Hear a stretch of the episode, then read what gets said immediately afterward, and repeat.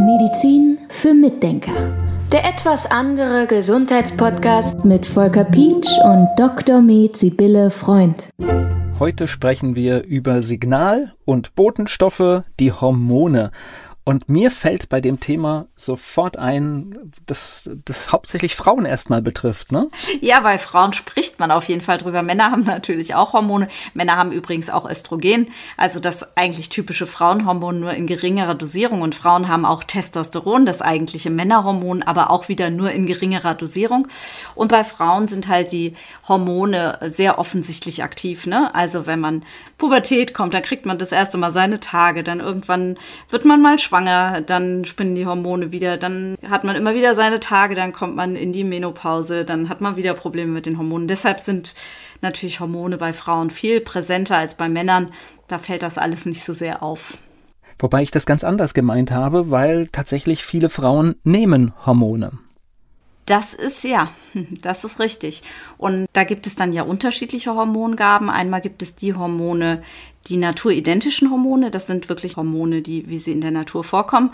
Und dann gibt es die anderen Hormone, die sind pharmazeutische Hormone. Die haben extra Gruppen, kleine Gruppen angehängt, sodass sie als pharmazeutisches Produkt verkauft werden können. Also die sind ein bisschen verändert. Da ist ein Unterschied zwischen den naturidentischen und diesen pharmazeutischen Hormonen, sage ich jetzt mal. Was ist denn in der Pille drin?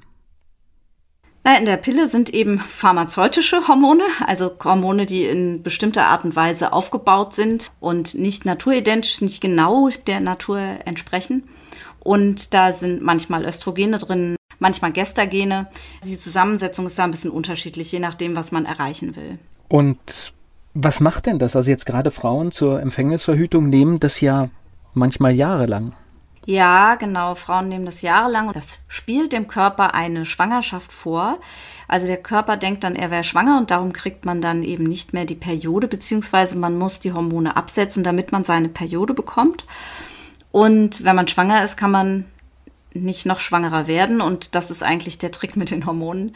Aber leider haben die auch häufig Nebenwirkungen, Folgeerscheinungen und so weiter. Also diese Pille für die Frau ist natürlich nicht ohne. Wir wissen das ja auch, es ist schon lange her, da ist es bekannt geworden, dass die Pille zu Thrombosen führen kann unter Umständen und ja, verschiedene andere Sachen machen kann. Wenn man nur Östrogene in der Pille hat, ist das, das macht man heutzutage auch nicht mehr, ist das ganz gefährlich, weil man dann unter Umständen ein Tumorwachstum fördern kann und verschiedene andere Sachen noch da passieren.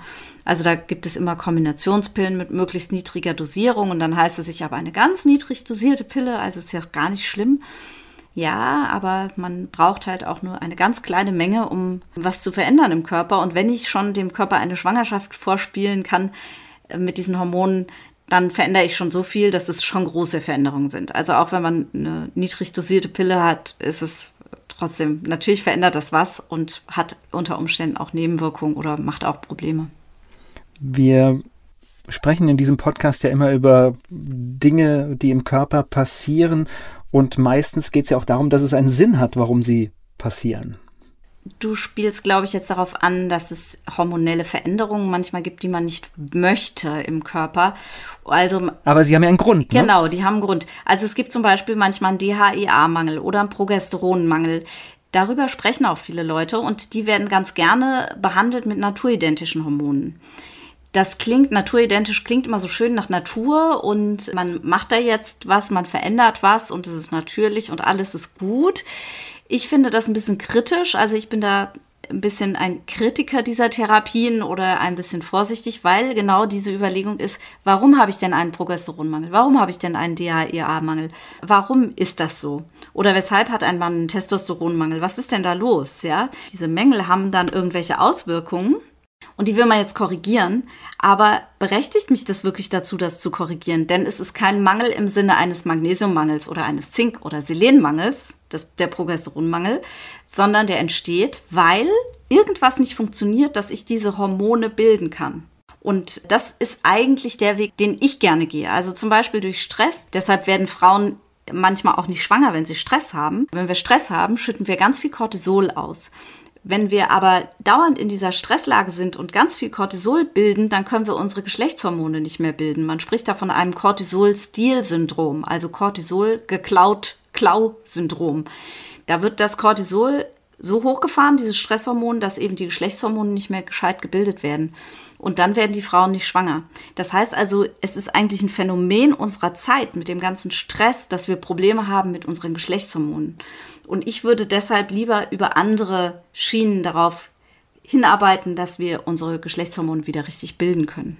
Das heißt, der Weg wäre immer der etwas aufwendigere nach der Ursache schauen. Genau, da sind wir da wieder.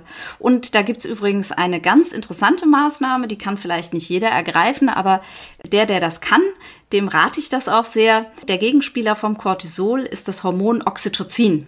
Das ist das Kuschelhormon.